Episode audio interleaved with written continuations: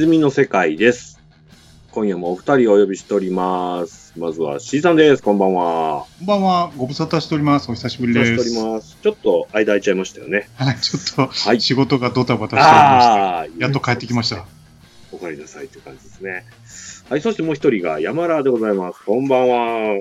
こんばんは、山田です。お願いします。どうもです。お元気ですか？はい。僕は、まあ、僕はっておかしいな。元気です。そうね。僕はもう山田毎日顔合わせてるので、お元気ですかいうことでもないんですはえー今日は久しぶりに収録ということですけども、3人が見た映画の話をしようって感じですね。うん。映画界。はい。えー、絶賛公開中のジョーカーですね。はいうん。これ、世間的には評判いいっぽいですね。いいでしょうね。い。うん。なんか、あの、あれは広告の言葉なのかな？アカデミー間違いなし的なことをチラシで。見たりしましたけども。すでになんかどっかの映画祭であ最高賞を取ってますよね。なんか撮ってますよね。うんそうです、そうです感か。動的な。うん。ええなんかベルベルリンやったかな？なんか最高賞を取ってましたよね。あら、箔ついてるなぁちょっとそんな映画の話を今日はするんですけども、ちょっとオープニングの雑談なんですけど、うん。うちの娘の運動会がございまして、ああ、ほいほいそうですね。あの、先週、先週？あ、うん先週か。ごっつい台風来てたじゃないですか。はい。出ましたね。あれで、運動会が飛んだんですね。うんうんうん。あで、今日やったんですけど、うんまあ、寒い中、運動会やってきましたって感じですね。代わりに今日やったんですね。今日やったんですよ。めっちゃ寒かったっす、もう。それでも寒かったんだ。今日パラパラ降ってませんでした？うん。なんかね、午前中で終わるんですけど、はい。いい感じに、ほぼ雨は感じずやったんですけど、とにかく日が照らへんから、もう寒、寒いんですよ。まあ、どっちも悩ましいよね。暑い暑い中でやるのも大変やし。そうなんです。お母さん連中的には曇ってる方がいいみたいですよ。ああ、焼けないし。うん。UV 的な。うん。なんかね、お母さん連中とかは、こう写真撮らなあかんから動き回っててあったかそうで、子供らはずっと運動してるからあったかそうでね、はいお一人で寒い寒い言ってたんですけど、まあ今から秋ですなって感じですね。そうっすね。いや、もうあっという間です台風はもうね、本当勘弁してほしいですね。いやー、すごかったみたいですね。まあ関西、僕は関西在住ですが、関西はね、比較的というかそ、うですね。うん。穏やかな一日でしたけど。うん上の方は、もう中部と北部は大丈夫ですよね。うーん。和歌山の方はどうやったかちょっと、はいはいはい。あのね奈良ちょうどの今日の方と。はい僕ね、知り合いというよりも今僕採用活動やってるんですけど、うん会社の、面談する子にね、和歌山出身とかむっちゃ多くてね、はいはい。なんか変にその子らのこと心配しちゃいましたけどね。うん。その子ら大丈夫かなみたいうん山とか怖いですもんね、雨降ると。怖いわ。な。ね。なんか決壊するシーンをツイッターで流れてるのを見たりして、ちょっとゾッとしてましたけど。あんなそこそこ大きい堤防が、ねえ。あの規模で、エブレにある、うん。うん。水怖いですね。まあ、今回なんか風もすごかったですけど、やっぱ水ですよですね。ね。ね雨が。あのー、なんか喜ばしいこっちゃないですけど、ここ数年、日本災害が結構多いんで、皆さんそれなりに備えてはいたんかなと思うんですけどね。うん。なんか大丈夫大丈夫って感じではなかったので、そこはまあまあまだ良かったのかしらと思って。まあね、もう事前に会社来んなとか電車止まるよとかね、うんあ変わりましたね。そうですね。いうん。や、本当に。じゃあ今日はちょっと映画のことをとっくりと喋ってみようかなと。はいいうところですね。はい、よろしくお願いします。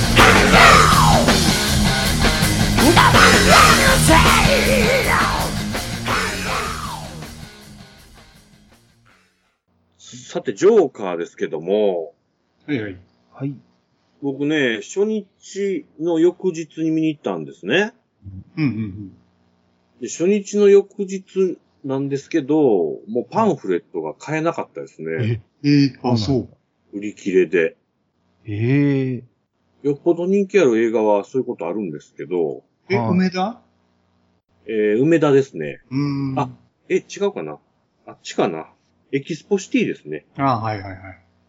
はい。エキスポシティの IMAX で見るかどうか迷ったんですけど、時間の都合で普通の 2D の劇場でしたが、まあ、でかい箱が当てられてましたね、ジョーカあー。ー、さすがやな。山ラーも早かったよね。そうですね、僕も土曜日のあの、レートショー見に行きましたね。あれでしょうか？ええはい。で、結構、レートショーに人いるなと思ってうーん。見てました。僕は昨日、だからまあ、公開2週目の週末か。うん、うん。はいの一番遅いレイトショーの9時スタートのやつかな。はい、はい、はい。これね、いつもね、ほんまガラガラなんですよ。この回。あその時間。うん。ジョーカーはもうぎゅうぎゅうでしたね。おろろ。ええうん。備えにですか？若い子多かったですね。あ、そうですね若い人かうんという。ことは、あれですね。あの、宣伝広告がうまくいってるってことですかね。うん。なんかカップルとかもちらちらいて、デート映画。うん、だから多分ね、あら。マーベル DC を求めてきたんちゃうかなと思うんですけど、え、それ求めてきてるんですかね？うん。いや、だってジョーカーだもん。ああ、まあまあでね。見てみたらとんでもない鬱映画じゃないですか。大丈夫かなみたいな。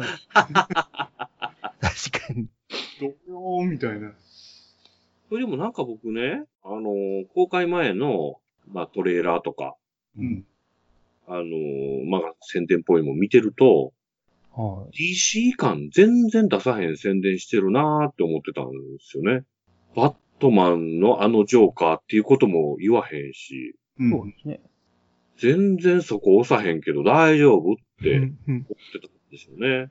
DC 感っていうのはあれ？なんかそのヒーロー的な感じってこと？そうですね。あの、例のバットマンのあいつの話が明かされるみたいなことを全然言わないというか、あのジョーカーともわからんぞこれみたいな感じに見えたんですけど、世間は分かってたんですかね？あのジョーカーですよっていうのはさすがに。いや、どうやろねうん、さすう。がに分かってる分かってますか。思いますけどね。他にジョーカーっていうキャラそんないないですからね。ああ、まあそうか。はい。と思うんですけど、うんあのメイクで。でもなんか雰囲気で言うと、はい。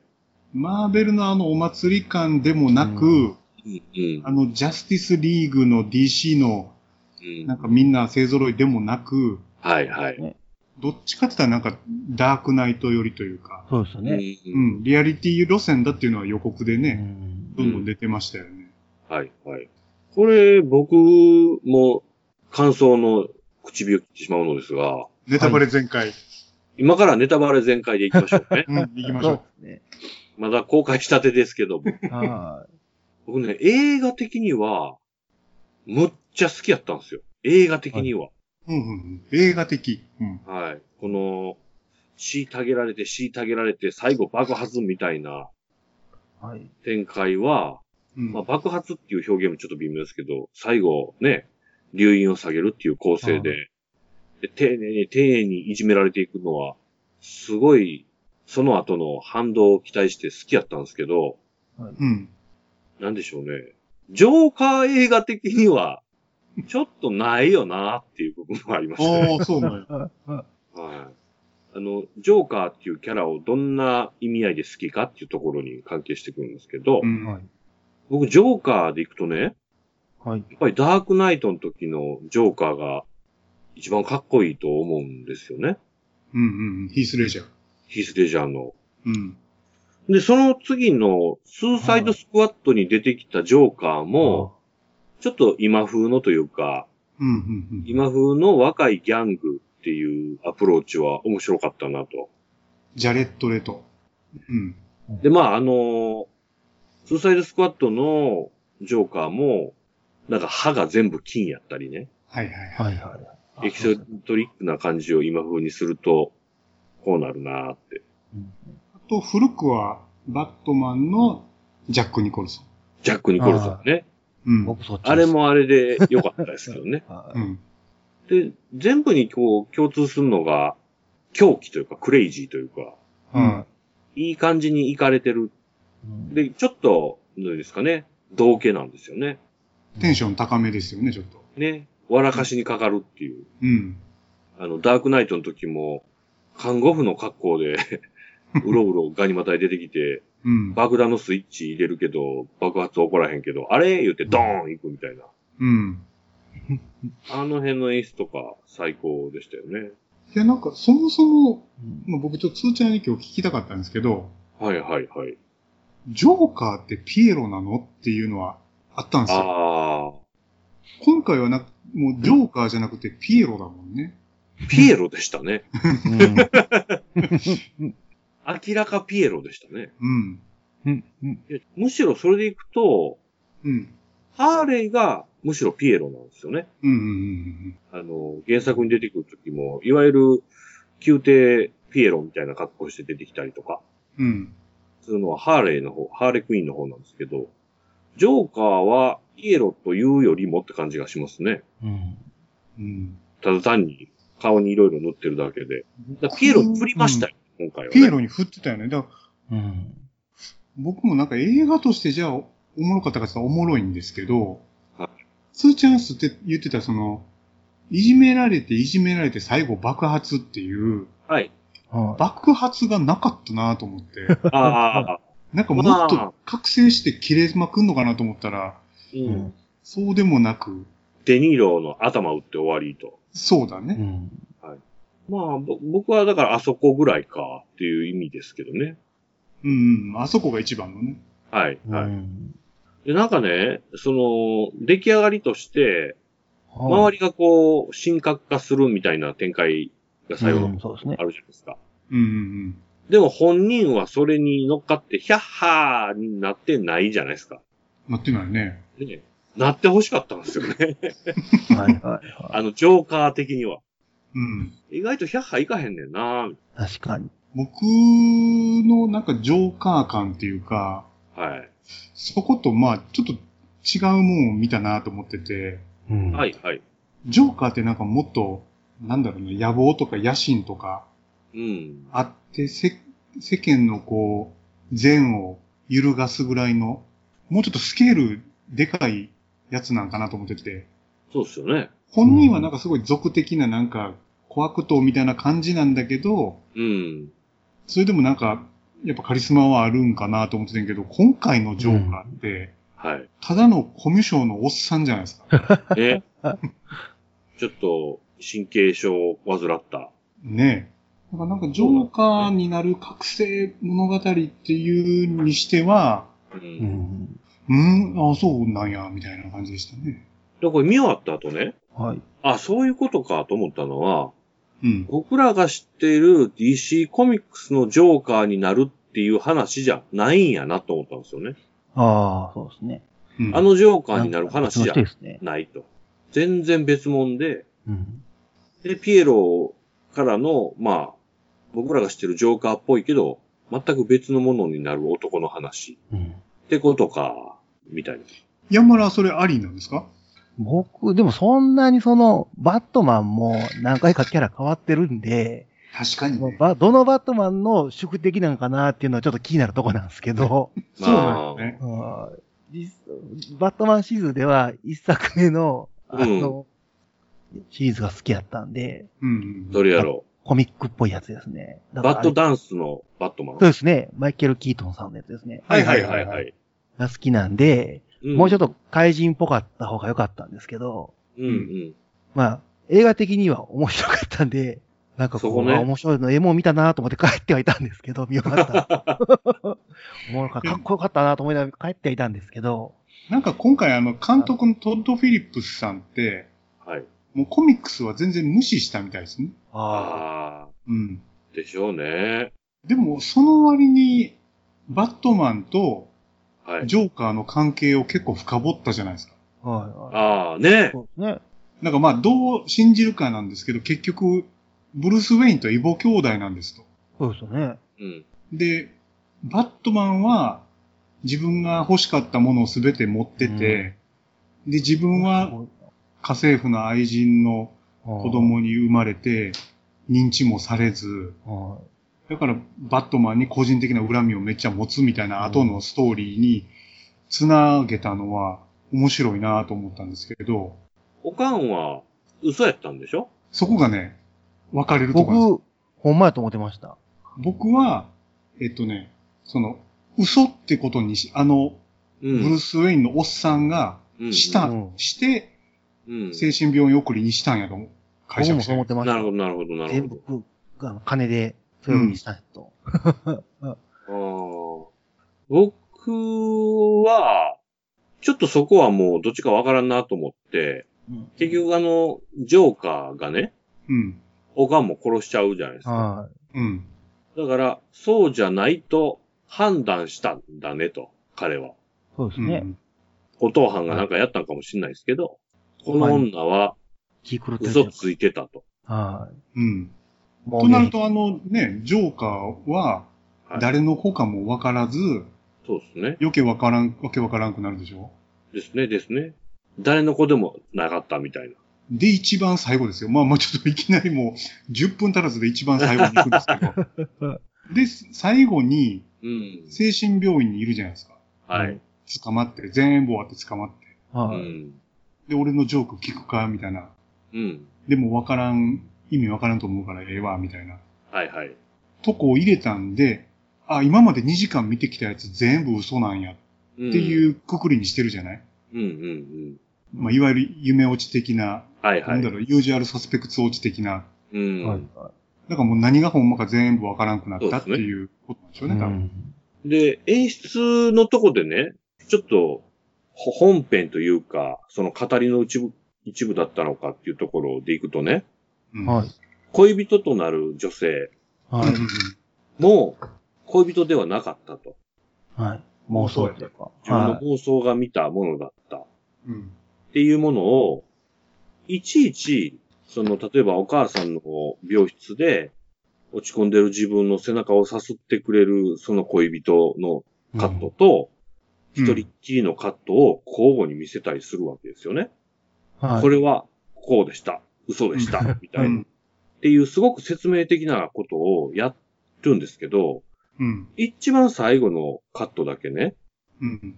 その、面談をしている黒人の女性に何をしたかわかんなくて、うん。は足跡だけが結婚でこう残ると。うん。っていうところがね、なんかこの、虚実ないまぜの境目みたいにこう感じたんですよね。い。うん。あの黒人の女の子もいるかどうかすら怪しいもんね。まあまあね。うん。ソフィーちゃん。うん。最後その、なんていうんですかね、あれは、院内のカメラみたいな、うん。で映ってた感じじゃないですか。うん。はで、こう歩いていくその足跡が、結婚がついてるからなんかやったぞと。い。うん。殺したぞと。ね。で、右へ曲がったら追いかけられて左へ逃げて逃げてってあるじゃないですか。はうん。で、あそこだけは、あの、客観表現の、こう、ヒントというか、になってんのかなと思ったんですよね。うんうんうん。あれはほんまですと。うん。はい。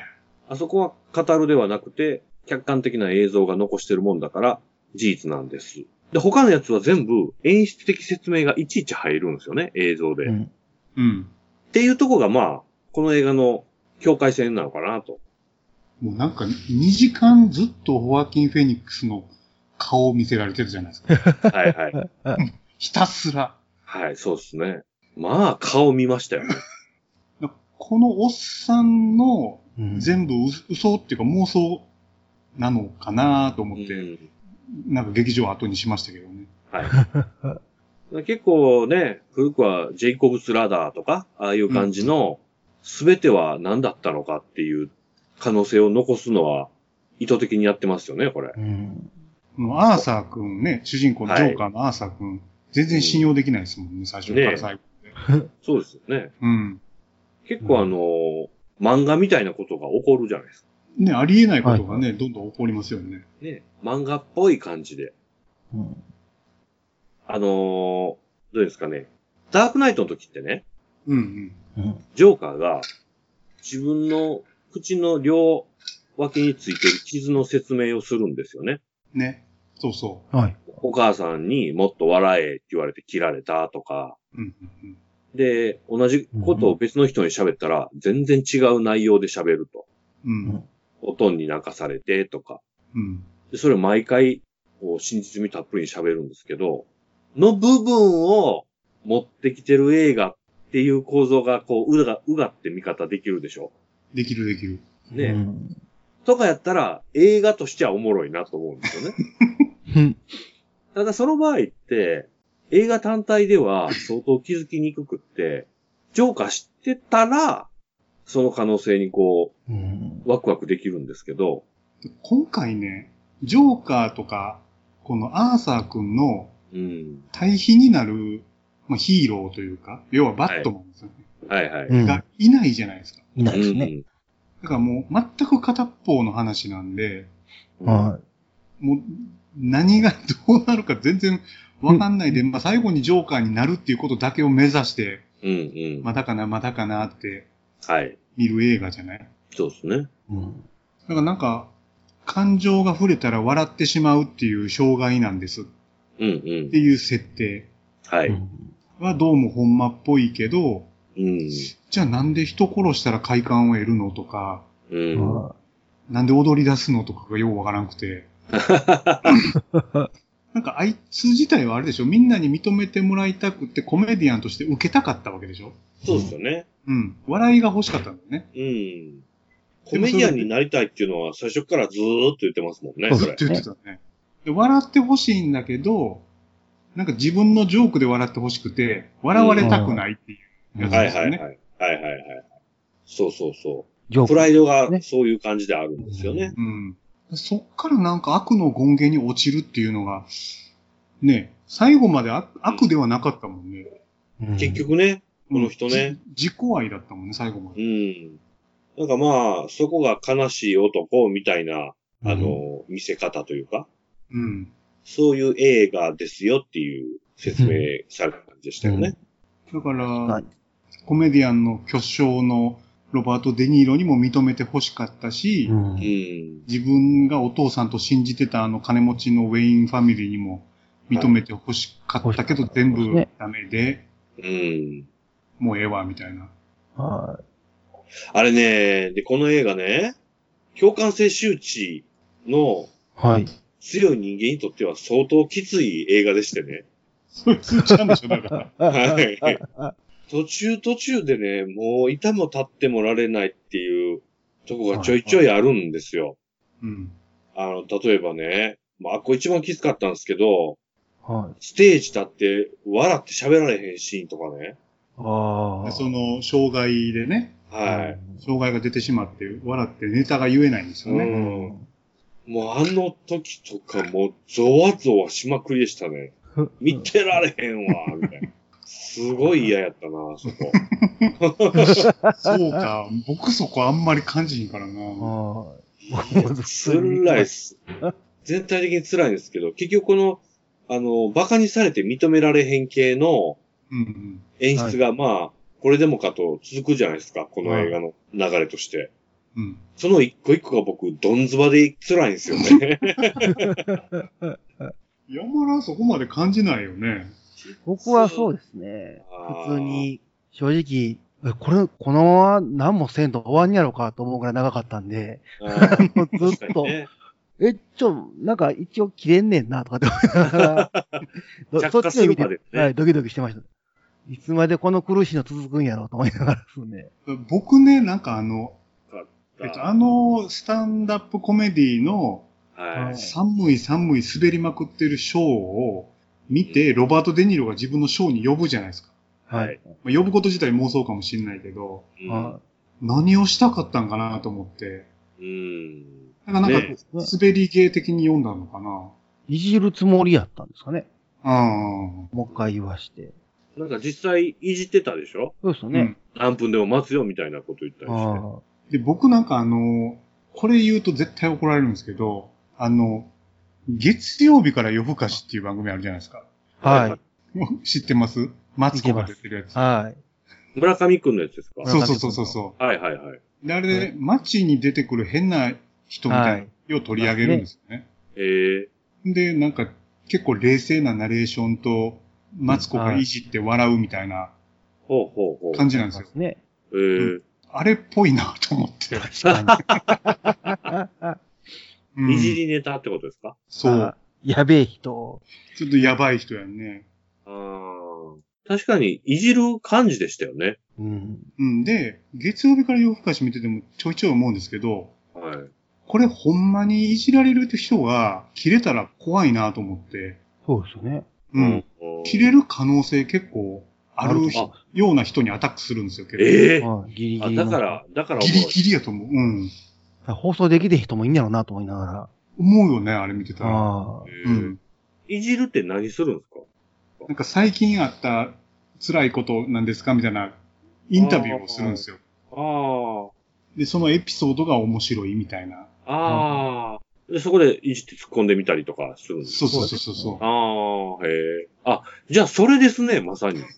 うん。あのデニーロのショー。そうそうそうですね。こんな面白くないショーをする奴がいるっていうので、読んで、はいはいはい。もうキャラとしても滑り、もう滑り芸ですよね。完全に。うんで本人がそれ耐えられんやったらいいですけど。本人が気づいてなかったらそのまま面白く消化できるんやけど、そうですね。あ、俺笑い物にされてると思って切れたら、うん。あジョーカーになるんやろうなと思って。あ、ありますね。うん。ここの映画、速攻とかもまあ含めてね、ちょっとなんていうか、違和感っていうか、空空しさが、なんか漂うじゃないですか。うん。そこがね、バードマンっぽいなと思っ確かに。て。ね。うん。全部、ほんま系みたいな感じがね。バードマンのあの、どんどんうまくいって、次々といいことが起こり、うんうんうん。みたいな展開っぽいなみたいな。僕はなんかもうこれみんな語ってますし、監督がわざとやってるんですけど、はいはい。タクシードライバーとか、ああ。キングオブコメディのはいはいはい。まんま下敷きがあって、うんで、デニーロもそれで出してるし、うん。それこそマーティン・スコセッシにこの映画のプロデュース頼んだみたいなんですけど、うん。で、まあ、忙しいから、つって、あの、叶わ、叶わなかったみたいですけど、うん。狂人の、まあ、コミュ障の狂人が自分のう夢んうん。うん。で狂ってって、うんうんで。自分の夢を叶えようとしてむちゃくちゃになるんやけど、それを大衆が面白がって、はいはい。先導されるみたいなうんうん。のはまんまですね。そうですよね。うん。だからなんかそこに、なんていうか、やっぱり弱者、ルサンチマン的なものが、現代的なルサンチマンですかね。なんかね、なんなんで共感できるの？なんか、ひたむきさはあるんだけど、うん。才能がないじゃないですか。ああ、笑いの才能が。そうっすね。うん。で、報われない。うん。これなんかね、才能があって報われなかったら頑張れってなるんやけど、はいはいはい。報われへんのが、そらそうやでって思ってるからですよね。そうなんよね。お前は報われへんのは残念ながらって思ってるから。でも、銃を手に入れたら、うん。まあ、暴力で爆発してしまうって感じなんでしょうね。うんはいはい。結構のっけから辛いでしょ？もう。いきなり看板盗まれるし。そうですね。受けられてますからね、10代の子供に。ねえ。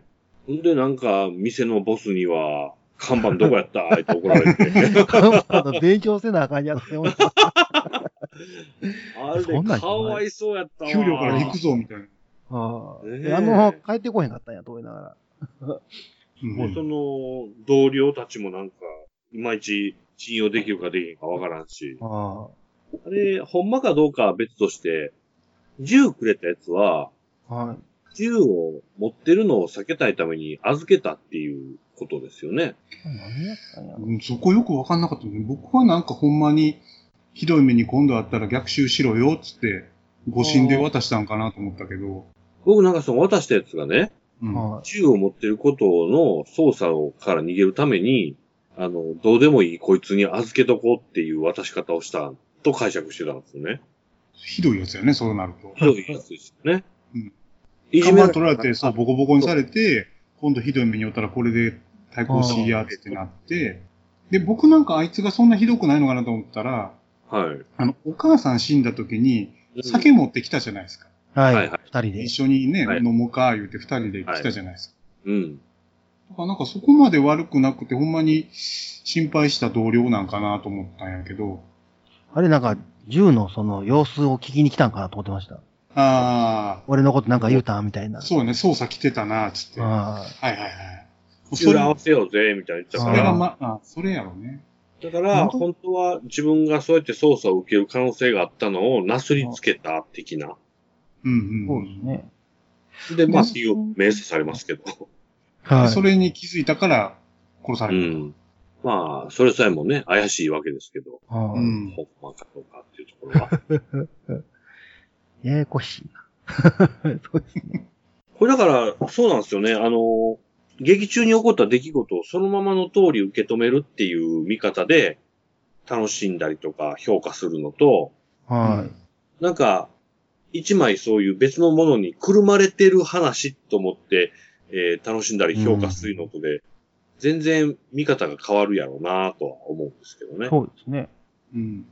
で、くるんでる方が映画としては僕、そうあってほしいんですけどね。そのまま起こったんじゃないよと。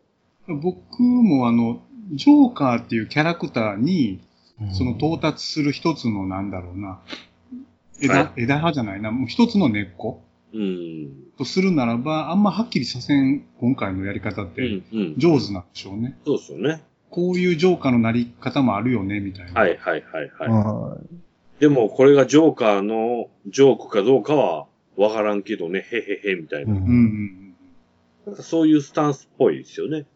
うん。でもあいつはでも最終的にバットマンと対決するタイプじゃないよね。タイプじゃないですよね。だいたい、あのと時点で、まあまあのおっさんじゃないですか。はで、ブルースなんか6歳ぐらいでしょ、多分い。。そうですね。だいぶ若いですね、小学年齢差問題ね。10歳ぐらい。で、バットマンやろう思ったらやっぱり25、6は最低になっててほしいじゃないですか。はい。そうなんですよね。で20年後。っていうことは60過ぎぐらいですよね、ジョーカえ、でもそれ、ジョーカーのバリエーションとしては、はいバットマンと親子ぐらい年離れてるっていうパターンもあるんでしょ？ー。ああ、なんかいろいろありますよね。っていうことだよね。ああ、ねなるほど。そだからのなしじゃないけどってとこか。年齢差すらもう、設定が無茶苦茶なんよね、多分。はいはいはい。まあお父さんを殺した時に成人してたら、そんなもんってことですもんね。うん。うん。この後、化学物質に使って年齢が止まるじゃないですか。ああ、それで僕ね、化学物質に浸かるくだりって聞きたかったんですよ。はい。それが一応メインのジョーカーパターン？あの、そうです、そうです。あの、産業廃棄物の、ねあの、化学物質の液体に落下して、うんうん。普通の人間が。うん。肌がおかしくない。で、ジョーカー化しちゃうんです。うん。なんでとその子供の時思いましたけど。そういう要はあのジョーカーはメイクではないってこと？そうですそうですそう、そうですね。でも、今回のジョーカーはバリバリメイクやし、はい。最近のジョーカーはそうですね。うんそうですね。そこはもはや自由演技なのか。ぽいですね。何でもありなんだね。だから、あれちゃいます。最近のやっぱりマーベル以降、ある程度のリアリティラインをちょっと求めるようになってるじゃないですか。そうですね、うんなぜか。ある程度ですけど、ミュータントおる時点でおかしいっちゃおかしいんですけど、うんそれでいくと、ギリギリ成立させる怪人にしときたいんでしょうね。うん。僕だからあの、今回のジョーカー見たときに全然違いますけど、なんかシンゴジラ的な、うんうん。なんかもう一回リセットしてリアリティ持たせたはいはいはい。怪人怪獣の生まれ方なるほどね。見せますみたいな。うんうんうん。だからジョーカーとかバットマンっていう下敷きある人は、こういうのも楽しいでしょっていうはいはい。もんかなと思って。うん。なんか誰でも怪人になれますよ、みたいな。それおもろいな。あなたも怪人になれますよ。よなんかちょっとだけ、その、あれがあったらしいですね。日本でもテロ、ああれを見て影響された人が、日本でもテロをする人が増えるんじゃないかみたいな。あ、心配で？映画に影響されて。うん出た、出た。ただ、ツイッターの中で書いてあったのは、そんな風なんで影響される人はそもそも引きこもりなんで、うん映画見に行かないから大丈夫です。この映画のこと知りませんってことそもそも外に出ないっていう、そういう人が。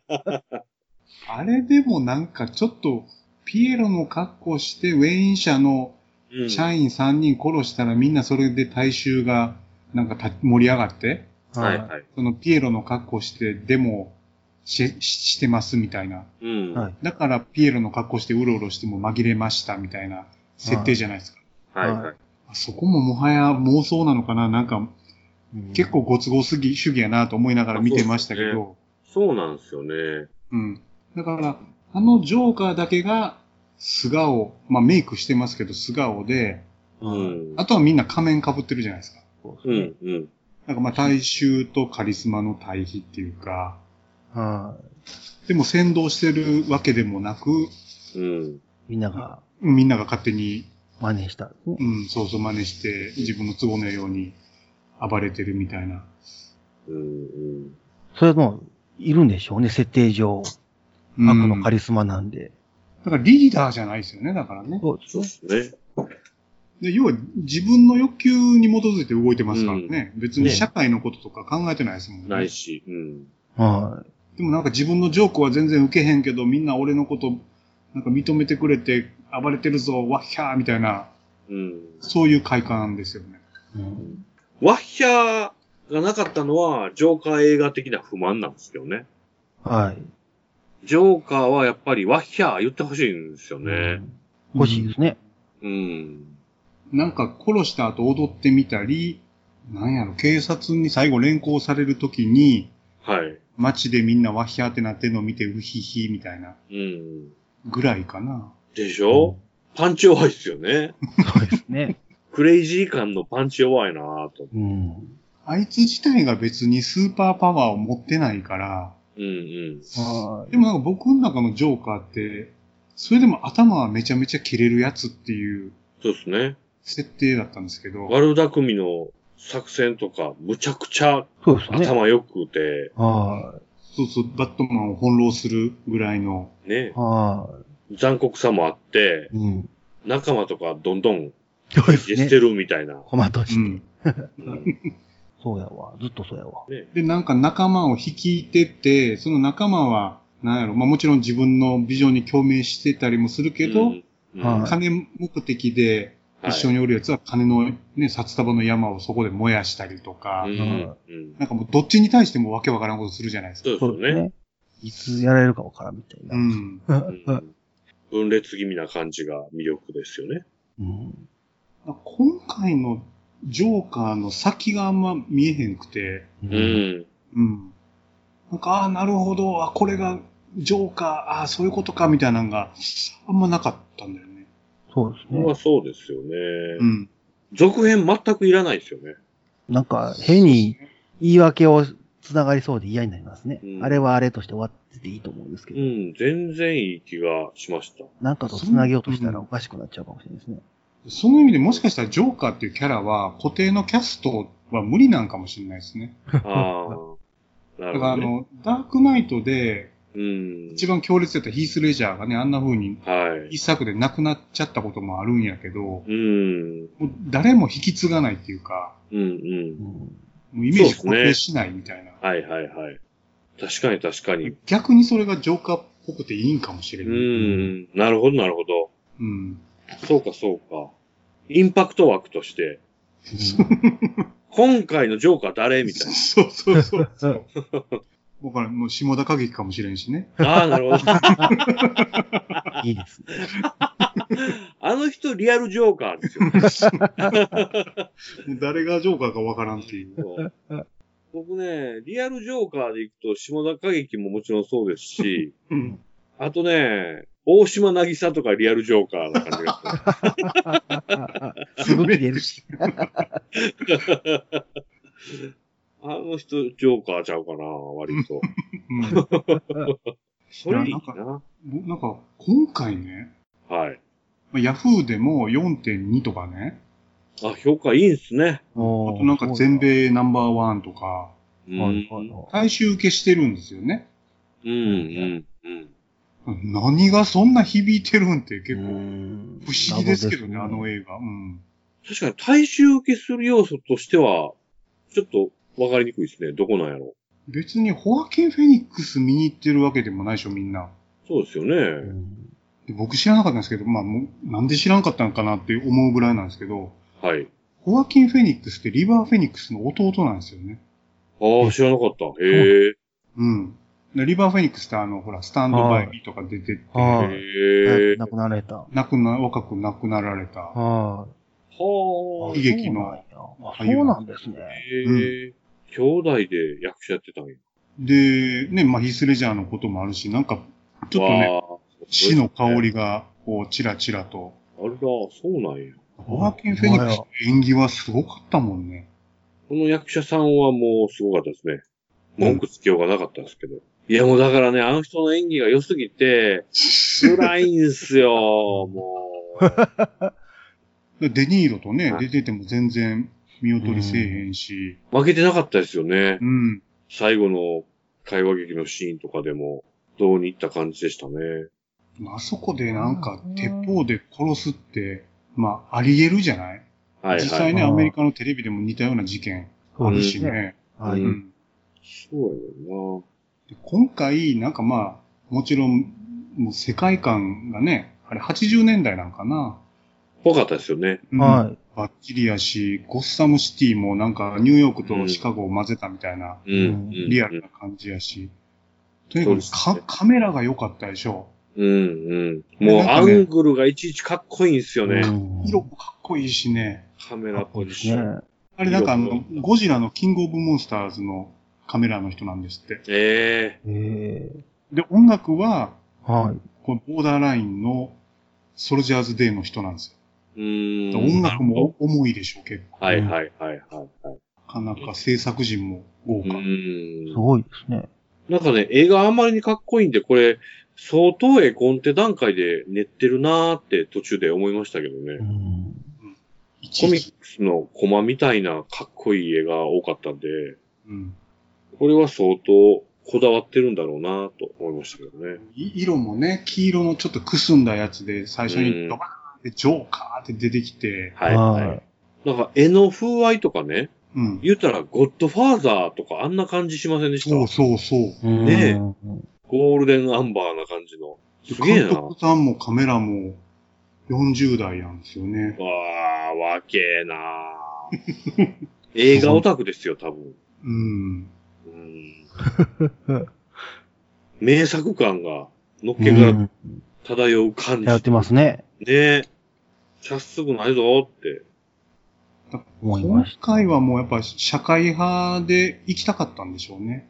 そういうことでしょううね。うん。だもうマーベルのお祭りには対抗できへんから、た。うん。同じことやってもしゃあないから、確かにもううんリアリティ。全然、そうですね。逆路線で、逆路線ね、良かったよね。一人しかいいしかもう。ん。あの、お祭りのやつがもうお腹いっぱいやったから、逆に、わーっと来たんですかね。久しぶりにこっち、あの、一点、じっ一くり見点突破で。せてもらったわ、うんみたいな。はいはいはい。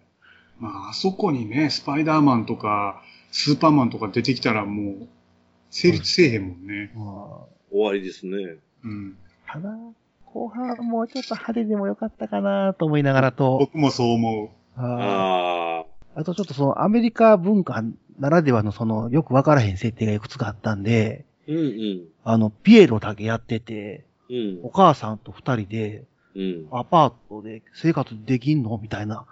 まあ、今度家賃がいくらなのか知らんけど、みたいな。めっちゃ安いんかなえ、どういうことやろ？うとかいうのとか、ショーに出て、撃ち殺した後、警備員周りにいいひんやとかですね。あの、中国。ああ。弾数が気になって気になって知らなかったです、僕だから。う。気になったね。なるほど。あえ、これ、もう、え、周りの人誰も撃ってこうへんけど、そういうもんなんとかですね。まあ、生活保護とか受け取ったんかなって僕勝手に脳内で保管してましたけどね。ね最初なんかお父さんは普通に、僕いい人やと思ってたんで、最初この、あの、うん映画始まるってすぐぐらいは。うん。なんでお母さんがずっとその、お父さんに言ったら、政府動かしてくれて、うん。市役所とか動かしてくれて、うなんかこう、福祉充実してくれるからって話だと思ってたら、うん。うん。あ、そういう関係だったなと思って、なるほど。すごい納得感はあったんですけど。で、それやのに、その、息子である主人公は誤解してお母さん殺すっていうね、うんなんかこう、悲しい。いや、僕も僕もそっちに思った。悲しい設定やなっていう、そのより悲しいみたいな。うん。いつかそれ気づく時があんやろかと思って本人が。うん。ああ。悲劇ゆえにまたわからんくなって、恨んで人殺すみたいなね、家族をうんい。や、僕もそう思った。ああ。かわいそうと思いながらですね。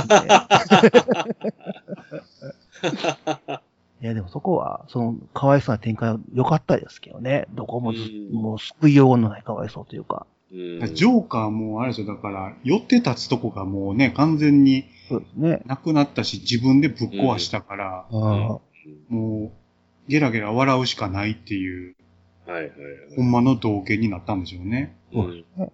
これでも、このね、あはい。重たい、なんか言ってみれば二重三重の引っ掛けをうがえはい。て見れるような映画がね、う。うんん。ヒットしてんのは意味わかんないですね。そうですね。ただ、映画館とかで見た、あの、トレーラーはめちゃめちゃかっこよかったんで、かっこよかったね。絵は最あ高やれ、ね。そうですね、見せられたら、まずとりあえず見に行くなとは思うんですけうど、ん。僕あの、冷凍ショーで見てたんで、ちょっとなんでかわかんないですけど、はい。途中で二人ぐらい帰ってる人がいたんですよ。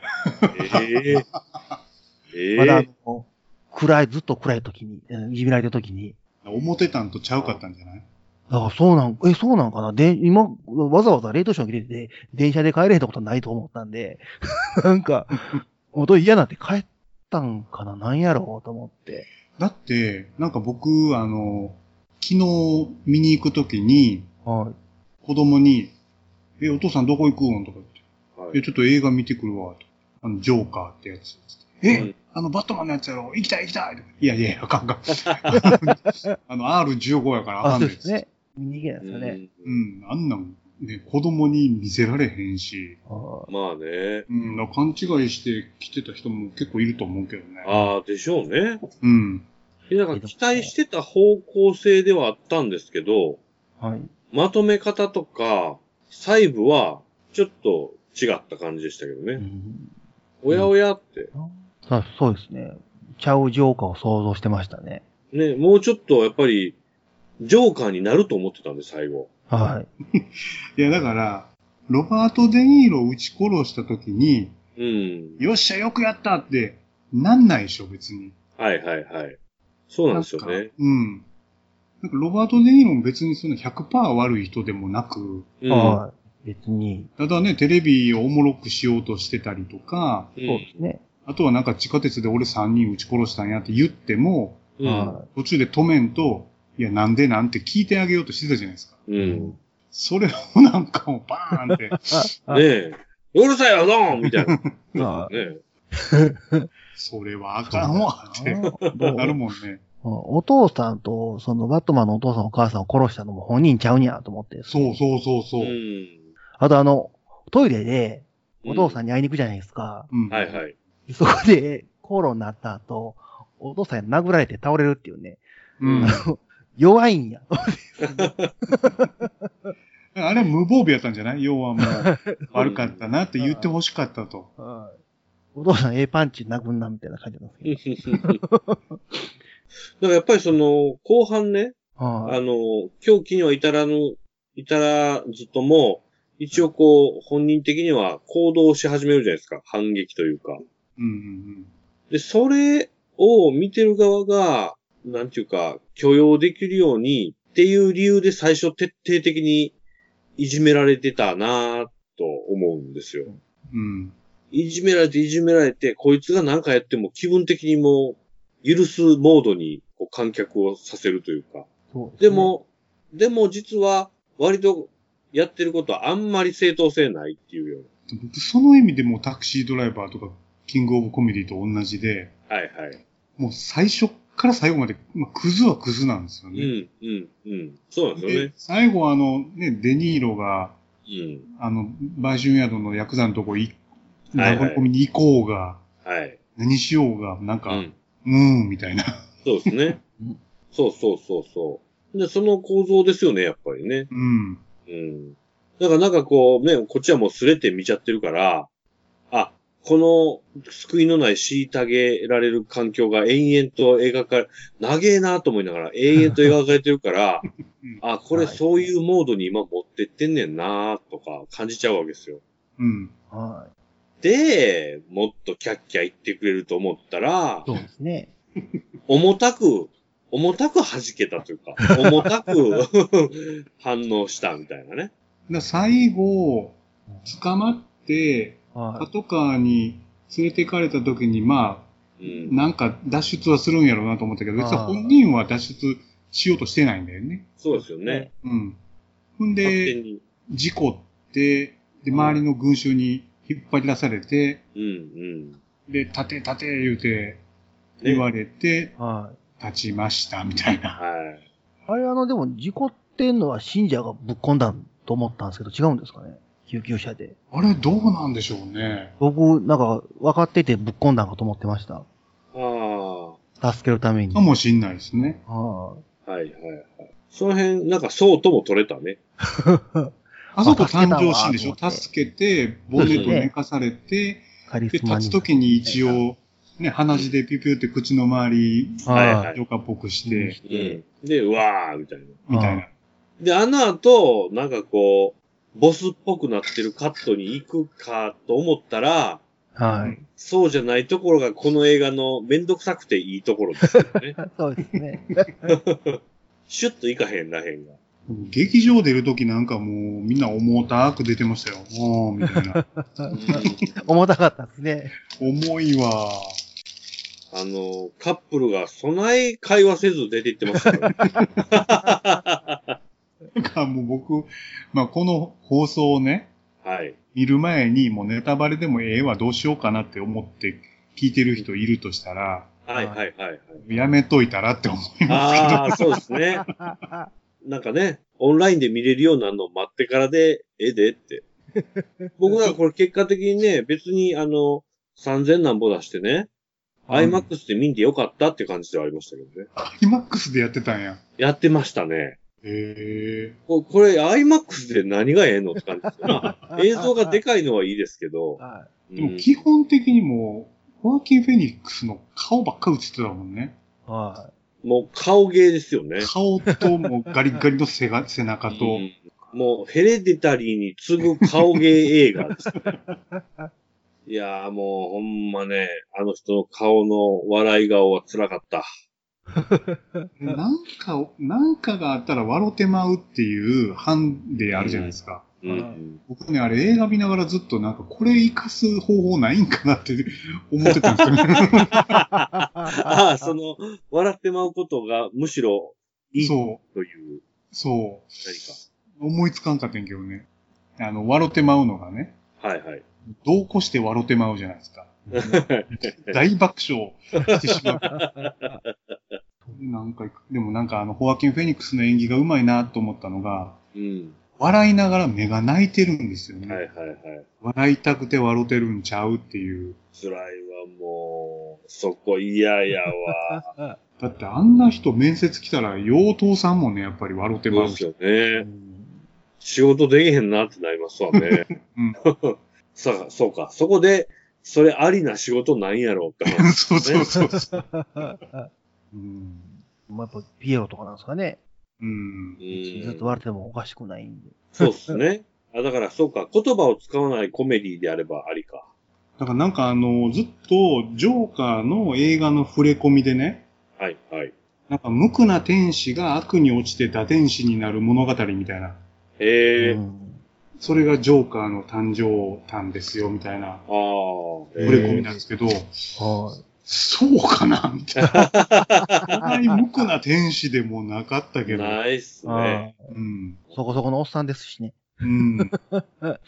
そうか。虐げられてるけど、貧しく、つつましく生きているっていう、うん。ピュアなっていうことね。うねん。これ、つーちゃん的にね、はい。DC 世界ではどうやって取り扱うんですか、これ。これ全くガン虫やと思いますけどね。うん。もう全然く。ええだと思いますよ。外伝的な。じゃないかな今度確か、スーサイドスクワット2か、ハーレクイーンっていう名前になるか、スーサイドスクワットの続編みたいな。やつがあると思うんですけど、そこはもしかしたら合流するかもと思いますけどね。え、ジャレットレ・レトはいなくて？は、いて、いて。ああ、なるほど。でそっちで繋ぐと。かもしんないなと。うん。ハーレクイーンはまあまあ美味しいじゃないですか。うんうんハーレー繋ぐとしたらまあまあ、あそこかなとは思いますけど、ただあの、うん。うん。あいつが降板してるじゃないですか。ベン・アフレック。ああ、降板したんだ。へえ降。板したんですよ。で、次のバットマンはヤングバットマンやりそうなんですよね。別人で。バットマンの誕生。そうですね、若い頃。えあ、若い頃。ま、またビギニングやるんですかねみたいな。バットマンのあの格好で街うろうろしてたらちょっとね、っていうのあるんだよね。そうですね。いや、だから DC ね、ちょっと辛いな今のところ。アクアマンしか明るいやつおらんしなうん。ーそうっすね。ねえ。まあまあ、ワンダーウーマンはまだあり得るか。うんうんうん。この先の DC は全然、こう、明るく見えないですけどね。どうまとめていくかですね。そうですね。いやーマーベルっていう対抗がいるからなかなか難しいんでしょうね。うんマーベルがうまいこと行き過ぎちゃいましたしね。んそうです。ね。対抗するのはダメなんですかね。ひっそりやったらいいのに。これなんか、前後半なくても終われ、終われそうだったんですね。うん、そうですね。意見がそんなに皆さん違わなかったですもんね。ねいやえ。割と同じやったな。世間で爆発してるから評価が。うん二人は絶賛モードなんかなと思って、で、そこに僕なんかちょっと違和感持って入っていくのどうしようかな今日と思ってたんですよ。一緒でしたね。うん、一緒でした。一緒でしたね。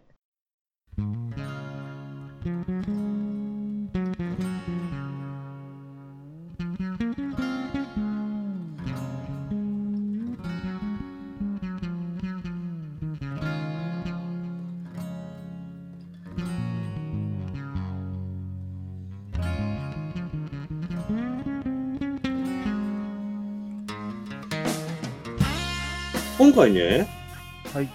ジョーカーのお話したんですけど、うん。一個前に僕別の映画見てまして、はい。これ山田も見たんだっけな？ホテルムンバイ。ああ、見ました。全然知らん。初めて聞いた。知らないですか？ムンバイ。ホテルムンバイ。ムンバイってインドの都市なんですけど、実際にあった系の話で、インドの超高級ホテル、マハラジャホテルってやったかな？っていうとこで、2000年代の最初の方に起きた、うん。インド内の同時多発テロの。題材にした映画なんですけど、ほうほうほう。これむっさ良かったです。よかったです。評判良さそう。うん。インド映画。インド映画じゃないんじゃないかな。あ、じゃないんだ。はい。結構ハリウッドの人出てたんで、ああ、なんかね、オーストラリア、アメリカ、インド合作。なるほど。へホテルムンバイは相当良かったですね。娯楽作品としてすごいっていう意味では決してないんですけど、あ、ないんだ。なんか、一般のホテルマンがテロリストに対抗する、なんか僕、あの、ダイハードみたいなやつかなと思ったんですけど、まあ、違うんですね。これ、そうですね、史実が元になってるから、そんなすっとんきょうの話でもないんですよね。なんですけど、まあ、映画的にはちゃんと最後は、あの、語る質のある映画になってるんですけど、うん。実話なんだね。はい。いろいろと考えさせる系の、まあまあ、テロなんでね。うん。はただこれはなかなか良かったですね。い。そうですね。二人とも見てるってことは、これは評判を聞いてって感じ？あの、僕はチェックしてたんですけど、あの、会社で進めてくれる人もいたりして、そうですね。僕それで、あ、そうなんやったら見てみようと思ってみました。うーん。よかったですね。これ劇場見に行っても全然いいと思いますよ。僕見に行ったら3人ぐらいしかいなかったです。せやろな。エイトショーの中でも少ない、かなり少ない方。知らんもんだって。うんえ、上映館も結構少ないんじゃない？ああ、少ないかもってるんじゃないかと思いますね。でも梅田でやってました、これ。ああ、都会でしかやってないね。梅田、九条、南波、新世界、堺だけ。はい。はい。これは、はい。マイナーですけど。あ、見ます、見ます。この映画ちなみに見張ってもね、この歪みの世界ではね、は喋ることごっつ少ない映画になりそうなんですよね。なんで？もう深刻すぎて。うーん、そうっすね。僕、この映画、喋りにくいなーって感じですね。うんうん思うことはもちろんあるんですけどね。これはどいや、でも、いや、え、ホテルホテルマン側に感情移入、テロリスト側に感情移入。あどっテロリストちも。側はね、うん、いや、どっちも喋れるな、そういう意味じゃあ。ー嘘ですね、喋りますわ。うん。どっちもそこそこ感情移入しますね。これは、うんはい。ちょっと、なかなか評判良さそうですね。評価が高い。あ、うん本当ですか。うん。映画的にもとってもよくできてると思いますね。そうですね。うん。おうあ。それ C さん見張ったら、じゃあ、喋るのありかもな。いや、でもね、ちょっと、上映は無理かもね。あ、なるほど、う。ん、後でかな、ここは。ちょっと、うん。うん関数が結構少ないですね。また見たら、じゃはい。はい。あと、まあ、あのーこれは一人でやろうかどうかと思ってますけど、つい先日、ベビーメタルのサードアルバムが発売されまして、あ。はいはいはい。豪華なやつね。そうですね。僕は都合3セット買ってますけども、違 保存用と、保存用と。うんですよ、それがね。違うセットがあるんですか？バリエーション？あ、そういうことか。ね。うわーなんか月とか特装。それと通常版と。ジャジャケットだけ違うの？ジャケッええト通常版は DVD、PV の DVD がついてるんですけど、はあの、この LP 版サイズのやつはジャケット違いのみですね。うーんお布施をしましたね。僕はあと何やろ僕はね、ヤマラと、はい。えっ、と、ザ・ボーイズをもし最後まで見てたら話したかったですね。なるほど。ヤマラ見ました？はい、全部見ました。全部見ました？あの、シーズン1。今1シーズンだけですよね。?1 位だけ。ぼ僕途中までです。最高だよね、あれ。あれ、最高ですね。うん。最高すぎるわ。ええわーと思ってます。もう、ラストとか最高す、最高すぎる。も うちょっとじゃあ、それ、僕追いつくんです、もうすぐ。はい。半分ぐらい今、どれぐらい？半分は超えた気がしますね。うんうんえっ、と、これもネタバレで言っちゃうからあれですけど、ホームランダーがはいうん。。はい。指チュパチュパするとこまで見ました。あ、じゃあ今からですね。ああ。ちょっとじゃあ、それは、はい。急いで見ます。はい見。直しとこう。はい。それ、まあ、語りましょうね。はい。はい。はい。今日はそんなところで、お疲れ様でした。お疲れ様です